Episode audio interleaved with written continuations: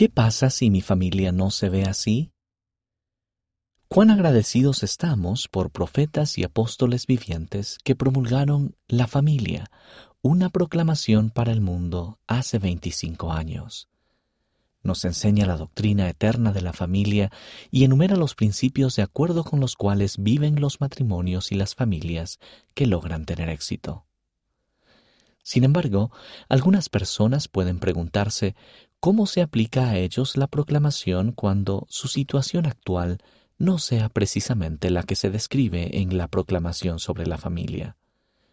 El elder Richard H. Scott, del Quórum de los Doce Apóstoles, trató esta preocupación en una conferencia general y compartió estas palabras de aliento. Aun cuando todavía no se cumplan aspectos importantes del plan de felicidad en tu vida, se cumplirán en el debido tiempo del Señor, te prometo también que puedes alcanzar progreso y felicidad significativos ahora en las circunstancias en las que te encuentres.